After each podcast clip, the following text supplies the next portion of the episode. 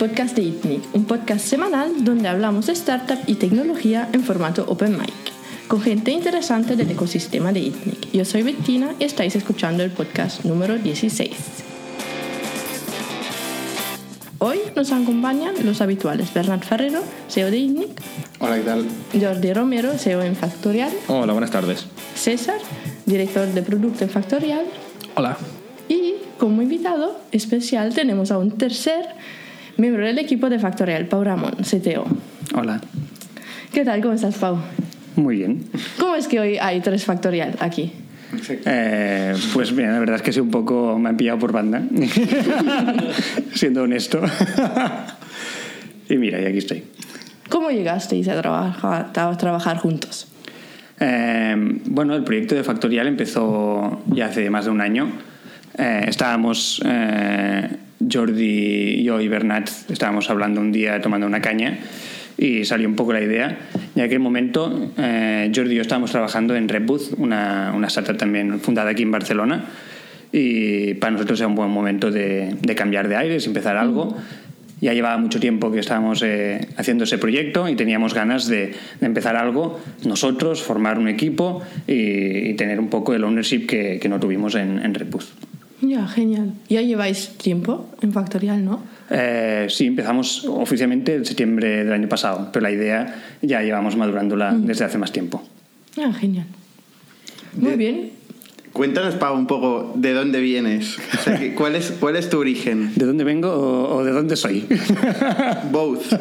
Bueno, yo soy de Tarrasa, o sea, una, una ciudad muy, muy lejana. Tampoco, o sea, los detalles de Tarrasa no se pueden saltar. ¿eh? y, y ahora voy a contar, y ahora voy a contar de dónde vengo. No, yo hace ya, ya más de 10 años que, que estoy haciendo tecnología. Eh, estudié multimedia y enseguida ya me puse con, con todo el tema web, porque eh, el tema de, de informática más, más y dura nunca me, me interesó mucho, mí me interesaba mucho Internet y todos los negocios en Internet. Eh, empecé eh, ayudando a, un- a una empresa aquí en Barcelona que hacía una red social para, para modelos y hacían también un directorio para empresas de producción y ahí aprendí muchísimo porque se fue todo el equipo y me quedé solo, entonces tuve que tirarlo todo para adelante y ahí es donde yo tuve que montar un equipo y fue mi primera experiencia accidental como, como CTO. Eh, porque realmente no me habían contratado para eso, pero como no había más remedio, pues ahí estuve y ahí aprendí mm, pues un montón. Entonces cuando terminé eh, me fui para, para Estados Unidos, eh, inicialmente para una conferencia, pero eh, perdí el vuelo de forma voluntaria y me quedé ahí unos cuantos meses. Primero de todo queriendo empezar un proyecto mío propio, cosa que me pasa de veces mm, bastante recurrentes, que tengo la gran idea y quiero, quiero emprender, quiero empezar algo, pero luego al final me di cuenta que, que lo mío tampoco no era eh, el rol de CEO, sino que a mí lo que me gustaba era hacer los productos, hacer la tecnología detrás. Así que ahí conocí a Pablo, que es un fundador de, de Redbooth, como he dicho, eh, terminé trabajando ahí, spoiler. y ahí a cambio de, de un sofá estuve trabajando para Redbooth. Eh, tuve también contactos con Uber. mm, En aquel momento no sabía muy bien qué hacer, si quedarme en Estados Unidos, si volver a Barcelona. Eh, al final me decidí por la, por la oferta de Uber. Oficialmente empecé a trabajar a Uber, pero nunca me consiguieron el visado, así que no me quedó otra que volver a, a Barcelona. Entonces sí que empecé trabajando en Redbooth. En, en un Uber totalmente distinto del Uber actual, ¿no? Sí, había 10 ingenieros, eran, era una startup súper pequeña. Finales eran de las- 2011. Eh, sí, correcto. Justo era, era de las pocas empresas que hacían Node.js, que era una tecnología que en aquel momento era muy nueva. Entonces, como yo iba, había ido a la conferencia de, de Node.js, pues eh, era una- un match bastante, bastante fácil. ¿Cuál fue tu impresión de- del entorno, el ambiente de Uber en aquella época? Bueno, en aquel, enton- en aquel entonces no había nada de lo que, de lo que se dice ahora. O sea, eran, era básicamente una empresa techie, eran todo ingenieros ahí intentando sacar un producto que en aquel entonces era simplemente el producto de las limusinas, o sea, no había, no había el producto como tal, era solo de las limusinas que, que la gente, pues, con poder adquisitivo alto, utilizaba Uber para, para coger eh, los coches esos más, más grandes y más de, de lujo. Eh, la impresión inicial mm, no, no se parece nada a lo, que, a lo que es ahora Uber. Obviamente con el crecimiento yo creo que han tenido problemas de, de escalar la cultura, pero en aquel entonces tampoco, tampoco se percibía. Pero sí que tenían ya avisos de innovación, de intentar buscar un poco salirse de lo común, ¿no? Ya de entrada en la elección tecnológica. Sí, eran eh, también muy ambiciosos. eh, se notaba mucho cuando, cuando hablabas con el, con el CEO, que también se involucró en el proceso, con Travis. eh, y la verdad es que se notaba que mm, el tío te vendía Uber como, como lo que ha llegado a ser. O sea, él tenía muy claro que, que levantarían mucha pasta, que crecería muchísimo y parte de la negociación era ven con nosotros porque el stock que nosotros te ofrecemos va a valer mucho más eh, que el stock que te están ofreciendo en otros sitios. Porque, de hecho, eso no lo he contado, pero yo estaba eh, en proceso con otras, con otras empresas ahí que me ofrecían mejores condiciones.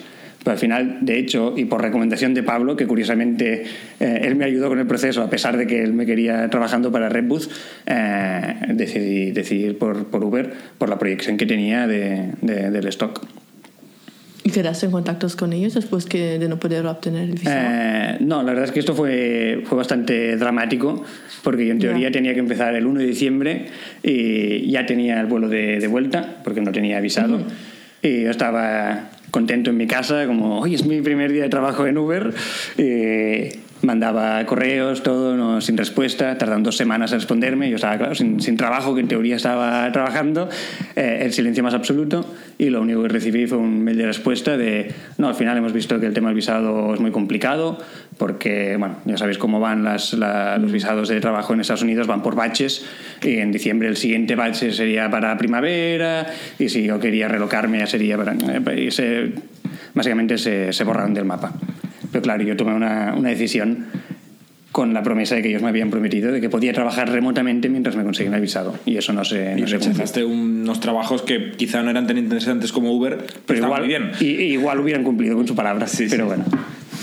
Pero bueno, Bueno, gracias, la- gracias a, a este fracaso de Uber, eh, trabajamos juntos. O sea, que al Sí, final y también vale mi- como- mi- si, si no estaría ahí como, como esclavo y un stock, un stock que vale mucho, pero que tampoco no, no habría podido ejecutar. Así que también, de hecho, hay un artículo bastante interesante que, que corre por ahí que habla de, del problema del stock en empresas como Uber, donde eh, cuesta, o sea, tiene un valor tan alto que los empleados, sobre todo aquellos que son, que son extranjeros, están esclavizados eh, en ese trabajo porque no pueden, no pueden salirse porque dices, coño, si me salgo, eh, rechazo a este potencial dinero que, que tengo, o sea, no me quedo, pero no estoy motivado. Eh, es un tema realmente interesante que igual algún día podríamos hablar. Pero posiblemente la posible, o sea, existe la posibilidad de ven- revender este stock en secundaries y tal, ¿no? No lo sé. Es un tema, sí. Tenemos que explorarlo este. Entonces pasaste a Redbooth. Sí. Volviste aquí. Volví aquí, eh, también un poco influenciado por, por, eh, por Juanjo, que es un, un, un tío que ayudaba a Redbooth al principio, luego fue eh, eh, la persona de operaciones, y él también, en cierto modo, me hizo ver, dice, mira, si tú lo que quieres es la experiencia esta de, de San Francisco, que tanto te ha gustado, de tener un poco, un poco más, un proyecto un poco más ambicioso, más internacional, y tener más experiencia en el, en el mundo startup, ¿y por qué no lo, no lo pruebas con, con Redbooth? Y, y la verdad es que fue un buen consejo. O sea, el 90% de lo que sé ahora lo, lo aprendí ahí. No sé tanto. es un número totalmente arbitrario. Hablando en números arbitrarios.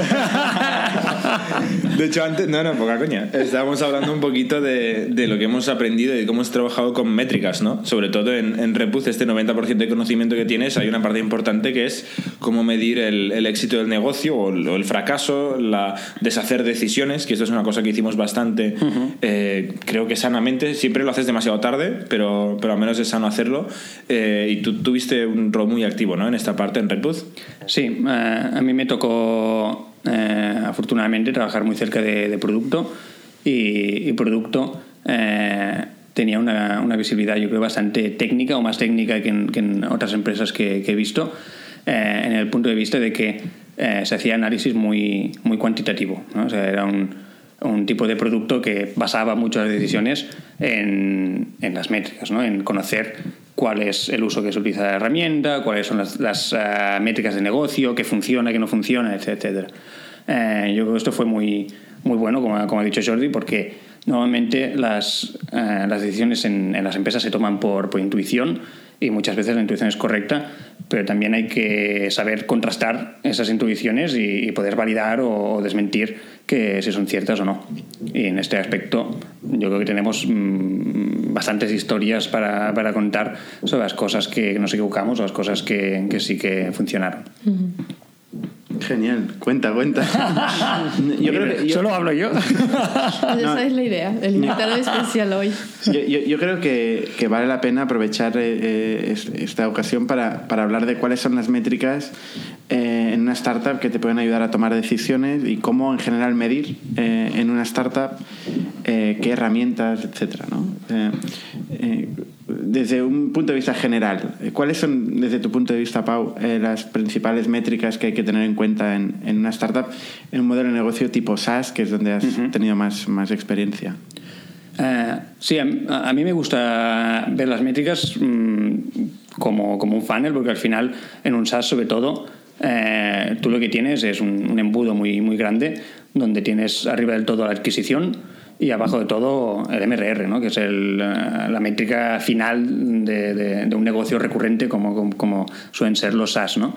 Entonces yo creo que es bastante importante separar bien este funnel y poner también un responsable a cada uno de, de esos steps. ¿no? Adquisiciones es claramente de marketing, eh, el MRR puede ser de ventas o puede no serlo, depende del tipo de negocio que tengas. Y por en medio tienes pues, la activación y la retención, que normalmente pues van a producto o equipos de soporte, un poco eso depende mucho de, de, la, la, estructura de tu empresa.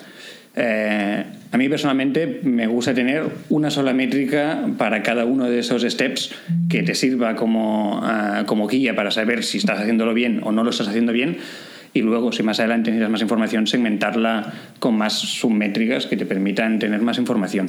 Pero yo creo que es bastante importante que, que marketing tenga una métrica, que producto tenga una métrica, que sales tenga una métrica y que soporte tenga una métrica. Y todos eh, ver que esa métrica realmente eh, sea impactada positivamente por las iniciativas que se, que se toman en el negocio. ¿Cómo lo estáis haciendo ahora en Factorial, por ejemplo? Lo estamos haciendo así. ¿Cómo? Sí, ¿Cómo que, que sí tenemos, tenemos, uh, tenemos unos dashboards de, de negocio y, básicamente, tal como he contado, hay, bueno, lo primero que hicimos es, de hecho, un, paso más simple aún, que es que de todo el negocio, eh, sobre todo en el estado inicial, cuando estábamos construyendo el producto y estábamos adquiriendo los primeros usuarios y aún no teníamos eh, productos para, para, vender, lo primero que hicimos es coger una sola métrica y, atacar a esa métrica, que en nuestro caso era activación de empresas. Nosotros coincidimos que una empresa activa correlaciona muy altamente con, con el... Eh, el success, como el, éxito, el éxito de, la empresa en aquel momento. Exacto. Entonces, uh, nosotros ahora mismo la, la que utilizamos es, es eh, empresas activas. Y para los que no conozcan Factorial, una empresa activa significa que sus empleados estén utilizando Factorial. Sí, en, eh, o sea, siempre cuando, cuando, buscas una sola métrica, uh -huh. siempre va a estar mal o siempre va a ser aproximada, porque bueno. tú al final intentas resumir todas las complejidades de un negocio en un número. ¿no? Entonces eso, por, por, definición, mm, siempre va a ser aproximado. Entonces, eh, de hecho, es una, una pregunta interesante porque lo que hicimos fue, eh, fue al revés. Eh, para buscar esa métrica, cogimos primero las empresas que nosotros eh, inteligentemente sabíamos que eran activas. O sea, cogimos, en aquel entonces, no sé si teníamos mil empresas, pues cogimos una, una, una, las marcamos. Esta se que ha activado, porque al principio tú conoces todas las empresas a pe a pa, todos tus clientes los conoces. Entonces los marcamos con, con un flag, esta es activa, esta no es activa, esta es activa, eh, decimos así. Entonces eh, lanzamos varias métricas con, con, este, con este panel, de, con esta separación y vimos cuáles correlacionaban mejor y cuáles no. En nuestro caso, lo que salió, eh, y es una métrica que eventualmente tendremos que, que, redefinir, es que las empresas que habían invitado a tres o más empleados tendían o correlacionaban mejor con las empresas activas. Entonces, había falsos positivos y falsos negativos, pero en general para nosotros veíamos que invitar a tres empleados eh, en general eh, correlacionaba mejor con, con, que la empresa activaba y que la empresa terminaba utilizando el software, y etcétera, etcétera. Yo creo que la activación precisamente es una métrica eh, que, que, es de criterio, que no es una métrica objetiva, ¿no? Y que de, puede depender también eh, del estadio del negocio. O sea, uh -huh. tú cuando, por ejemplo, empiezas un, un, SaaS donde todavía no tienes modelo de negocio y no estás facturando, no hay MRR y lo que tú tienes es un criterio sobre qué consideras que este usuario está avanzando en este funnel que tú, del que tú hablas o no, ¿no? Y al final es objetivizar eh, una serie de hechos eh, que, que- que al final no deja de ser un criterio subjetivo. ¿no? Correcto. Pero al final necesitas algo, o sea, necesitas, eh, eh, en inglés le llaman la North Star, ¿no? La, la- eh, ¿cómo se llama? Estrella la polar. estrella polar. Orientación. Hago de traductor. Exacto, Jordi el traductor. Sí, aparte de CEO, traduce.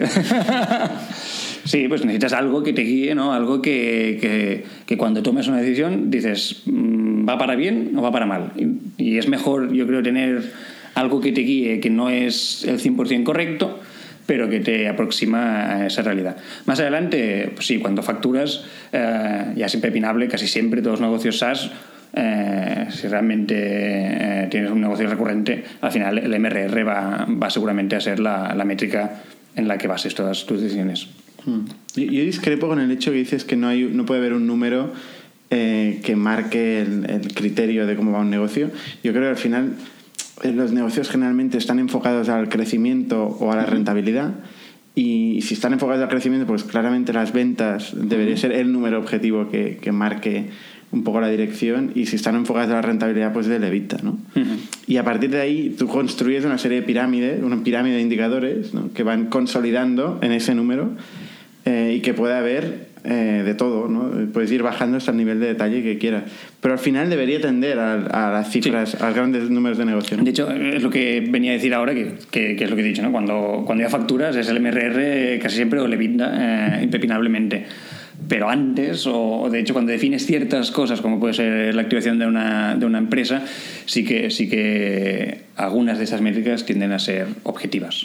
Eso es lo jodido. Pero- y, y es imprescindible, porque yo me imagino eh, decir, "Va- vamos a incrementar el MRR en 5.000 euros. Vale, ¿qué hacemos? No sé, un poco de todo, ¿no? Pero si en cambio nosotros hemos mm, disgregado un poquito esta pirámide que decías tú y decimos, de cada empresa activa, por promedio hay X empleados y por cada empleado, por promedio hay Y euros recurrentes al mes. Entonces decimos, vamos a incrementar el promedio de número de empleados por empresa activa. Eso es bastante más fácil de ir a trabajar y mejorar que decir vamos a incrementar 5.000 euros de MRR. Entonces yo creo que la gracia de, de ir poniéndonos estas segmentaciones y estas métricas intermediarias un poco arbitrarias nos va muy bien para poder atacar problemas más pequeños. Que a la hora de la, al día a día... mm, Y que, pues, y que puedes asignar, sí, y se puede, puedes se asignar a equipos concretos. O sea, MRR, toda la empresa eh, es, es responsable de, de- de esa métrica. Pero la gente que te viene en el top of the funnel o la conversión de activo a pagado, pues eso hay diferentes responsables que se pueden cargar esa métrica a la espalda y, y proponer iniciativas que, que las cambien. ¿Y estas métricas están visibles para todos en cualquier momento del día? Eh, en nuestro caso sí, y creo que es un error si no, Sí, si no es el sí. caso. O sea, si tú estás escondiendo una métrica, eh, yo creo que tienes algún, problema interno. No, no, no, no quiero decir esconder, sino que estén tan visibles que cada uno pues se tiene que enfrentar a, enfrentar a la realidad, contrastar lo que está haciendo con eso. ¿Sí? Sí, no, una, una cosa que hacemos, de hecho venimos justo de, de esto, es que cada viernes eh, hacemos un all hands y cada equipo eh, presenta pues cómo han evolucionado sus métricas.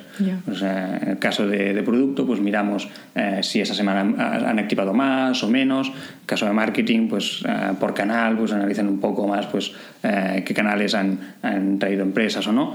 Y, y es una buena manera que las, las métricas no solo están ahí, sino que se presentan, porque si no, un- gente de un departamento igual no entiende o no, o no se interesa tan proactivamente por otro, pero cuando te lo presentan, yo creo que sí que entonces cuando salen las preguntas y la gente pues dice, ah, pues igual aquí podríamos hacer esto. o- Entonces es interesante. ¿Cuál es tu métrica, eh, César? Entonces, de producto. Mi métrica. Bueno, en principio es la, la que ha comentado Pau por ahora, que es la de empresas activas. eh, que bueno, es con la que. perdón. Con la que. eh, es, es la métrica que más podemos afectar por ahora desde, desde producto y desde. Desde. Sí, bueno, desde, desde producto, básicamente. Empresas activas. Ha quedado claro. La- ¿Empresas activas? Ah, seguro. ¿Desde dónde ese producto? Te veía con ganas de decir algo. ¿no? No, eh, yo, yo iba a comentar. eh, hay algo. Ahí viene. Hay, hay una tendencia últimamente, bueno, últimamente de, de hace unos pocos años, eh, que me resulta muy interesante, que son las empresas que hacen sus métricas completamente transparentes, no solo puertas hacia adentro, sino también puertas hacia afuera. Y, y, bueno, la mayoría de ellas es obvio que es un tema de marketing al final. O sea, por ejemplo, Vermetrics es una empresa que se dedica a hacer métricas de, de Stripe. Coño. Y no, pero mm, es un, concepto, es, un, es un marketing que a ellos les va, les va genial, porque ellos hacen público su propio dashboard. Ellos tienen eh, una herramienta para hacer dashboards con, con la información que tienes en, en Stripe. Y, y, ellos hicieron público su, su dashboard interno de, de cada, cada dólar que entra es público. Y no sé, es bastante interesante también para, para startups como nosotros de cara a aprender eh, cómo medir ciertas cosas y eh, el impacto que tienen lo que hacen otras empresas. A mí, no sé, me, me mola bastante la, las empresas que son transparentes porque se aprende mucho. Yo, yo, creo que les va genial a los que les va genial. La putada es a los que no les va tan bien publicar sus métricas o, o momentos de dificultad. Bueno, depende. También depende de cuál es su estrategia de visibilidad o, o también, su, también hay las híbridas. También las, las, híbridas que yo las he visto bastantes. Este es el clásico de las startups. que, que durante los dos primeros años te publican el 200% de crecimiento y luego ya. Y luego, pues ya poco a poco van dejando de publicar y ya. hay, hay bastantes. Antes de meternos en un jardín, y, sí, con el permiso de César, era ese tu punto, ¿no? Sí, sí, sí. Era... Okay. Yo me acordaba ahora cuando hablamos de, de algunas métricas, eh, volviendo un poco atrás en el tiempo, Pau nos contaba en, en Redbooth algunas de las métricas que implantamos. Eh, yo creo que tuvimos un año entero de, de enlightenment, ¿no? de, de, alucinar con conclusiones a los que es increíble que no hubiéramos llegado antes por hacer segmentación de métricas. O sea, nosotros estábamos cada día, cada semana, cada mes mirando las métricas, reportando sobre ellas, trabajando sobre esto y algunas cosas no acababan de salir. Y, y nos, nos, hacíamos cruces, ¿no? No nos cuadraba un poquito eh, lo que veíamos en las métricas con lo que intuitivamente creíamos hasta que se, empezó, se empezaron a segmentar las métricas de, desde varios ángulos distintos, ¿no? Se cortaba por un sitio y se veía, ok, todo igual. Eh, empresas de ese sector y de este sector, pues más o menos son lo mismo. Empezamos a cortar por otros sitios, por ejemplo, ¿no? Tamaño de empresas. Y ahí de repente vimos que nosotros teníamos un pitch, por ejemplo, en el caso de Redbus, ¿eh? teníamos un pitch muy de mid-market y de cada vez más enterprises y tal, y nos lo creíamos mucho y se lo creía un poco todo el mundo, pero luego miramos las métricas y veíamos que para nada era la realidad. Que las empresas pequeñas estaban ahí como un tiro usando el producto, encantadas, pagando, convirtiendo, métricas sanas, y que en las empresas grandes donde estábamos dedicando el 80% del marketing y el 80% del, del, presupuesto de ventas, pues no usaban mucho el producto, porque, bueno, luego nos planteamos el por qué, ¿no? Pero ahí las métricas nos hicieron abrir los ojos y transformamos la empresa, pero del derecho al revés, eh, gracias a segmentar un día las métricas que teníamos. Sí, yo creo que eso es, ilustra un poco el, el, la cara oculta, la cara oscura ¿no? de las métricas, que las métricas te dicen el, el qué, pero no el por qué. Uh -huh. Entonces, o te pasas muchas horas, como has dicho tú, segmentando y dando la vuelta y, y tal, o, o, o la otra es que al final una vez sabes que hay un problema o una vez has detectado a través de las métricas que hay algo que, que no funciona o, o debería funcionar mejor, a veces también yo creo que hay que echar mano también a, a, a un poco hablar a tus clientes y un poco a, a intentar ver eh, la parte más cualitativa, no tanto la cuantitativa. Y eso pasa muchísimo, ¿no? Y nos pasa aún en Factoria, ¿no? Que a veces tenemos una semana que se activa muchísimo y otra semana que no se activa mucho y es como... ¿Y por qué? Bueno, pues no, en este caso no hemos cambiado nada. ¿no? Entonces, yo creo que es algo que también confunde mucho al principio que es eso, ¿no? que las métricas te dicen el qué, pero no, no el por qué. Y, y, descubrir el por qué es bastante, bastante más difícil. Pero al menos ya sabes que el qué, sabes que es un, un, un primer paso.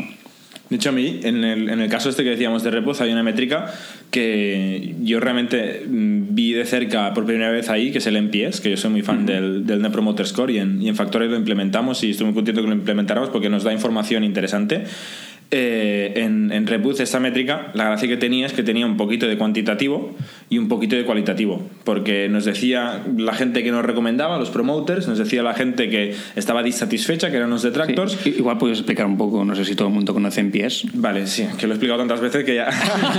el, el, Net Promoter Score es una métrica que pregunta básicamente del 0 al 10, how likely, ¿no? Cómo de probable es que recomiendes ese servicio o producto a tus amigos, conocidos o, o coworkers, ¿no?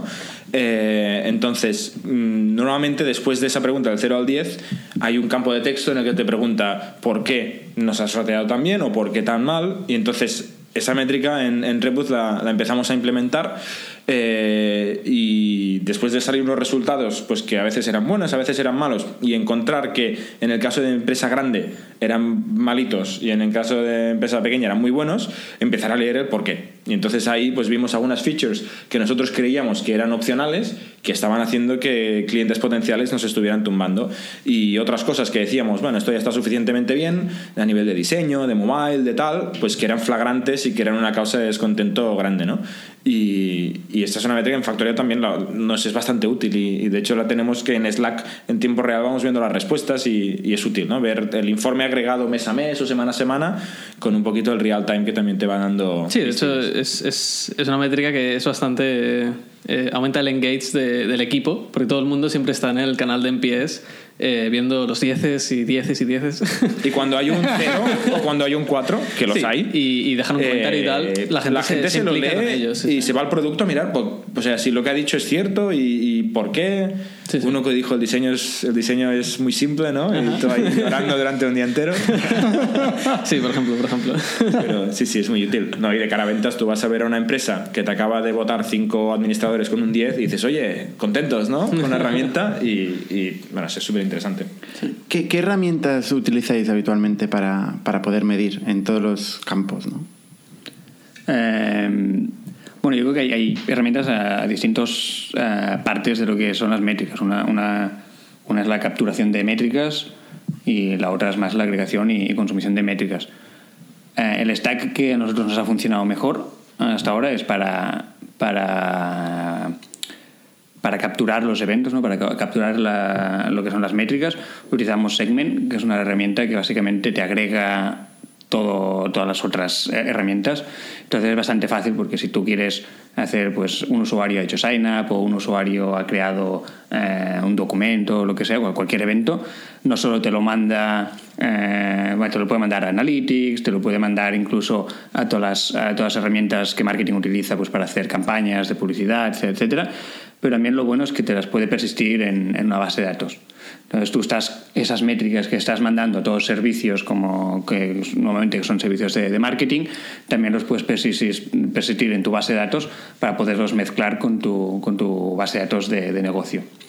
Entonces, para consumir la- las métricas, eh, a mí personalmente me, me gusta mucho Chartio. Eh, es, una, es una herramienta que es un poco técnica porque necesitas SQL para, para sacar un poco todo el zumo que te da, pero es, es, te permite minar datos de tu base de datos y te permite cruzar datos de diferentes, eh, diferentes eh, stores, de diferentes destinos. ¿no? O tú puedes cruzar tu Salesforce con tu Analytics, con tu base de datos, con, con los eventos de Segment y sacar conclusiones como decir cuánta gente me ha venido desde este canal que ahora está en el pipeline de, ventas. ¿sabes? Puedes, puedes hacer todo el viaje de, de- de las métricas de tu negocio eh, que normalmente viven en silos totalmente separados y yo creo que eso es muy, muy potente. Porque si no, muchas veces tienes las analíticas de, de Analytics, eh, los dashboards de Salesforce, eh, tu base de datos de, de producto, eh, el mix panel con los eventos de, de producto, y son silos que tienes separados y cuando intentas sacar conclusiones eh, un poco más holísticas, pues eh, se pierde la, la información por el camino. No sé si se ha entendido. Sí, mucho. ¿Y alguna vez con todas esas métricas te ha pasado de sentirte como paralizado y al final como no poder tomar ninguna decisión? Eh, sí, de hecho, eh, yo creo que es bastante común eh, en las empresas que se discute más sobre las métricas que, no, que no se hace. Es bastante importante y, y por eso yo lo he comentado antes, creo que es bastante importante empezar eh, desde arriba, o sea, empezar con muy pocas, o sea, empezar con una métrica que es la que defines, que es la, la, la que te va a guiar y luego a partir de ahí pues segmentar eh, pues por departamento y, y a medida que vas encontrando problemas pues ir segmentando un poco más. Pero yo creo que sí que es importante mantener higiene en, tu, en tus dashboards de, de métricas, porque si no, al final, si tú tienes 80.000 números, eh, no miras a ninguno. Y, y creo que también a nivel de procesos, si en tu empresa creas una cultura de mirar las métricas y reportarlas, como puede ser, por ejemplo, semanalmente a todo el equipo. Yo creo que entonces la gente, la gente sí que tiene muy clara, vale, esta es la métrica y eso es lo que reporto, eso es lo que el equipo me va a preguntar si ha subido o ha bajado y, así un poco pues ya eh, minimizas eh, la cantidad de números que tienes que mirar. Yo creo que funcionamos un poco por, por tendencias y, y eh, Lean Startup, por ejemplo, que es como una filosofía de, desarrollo de negocio, eh, ha capitalizado mucho la, la, gestión en las startups, eh, la, estrategia, y, yo creo que, que tiene una parte muy positiva, obviamente, de data-driven decisions. Es, es, como algo básico para nosotros ahora y básico para el mundo de Internet en general, que, que tiene la capacidad de agregar tantos datos.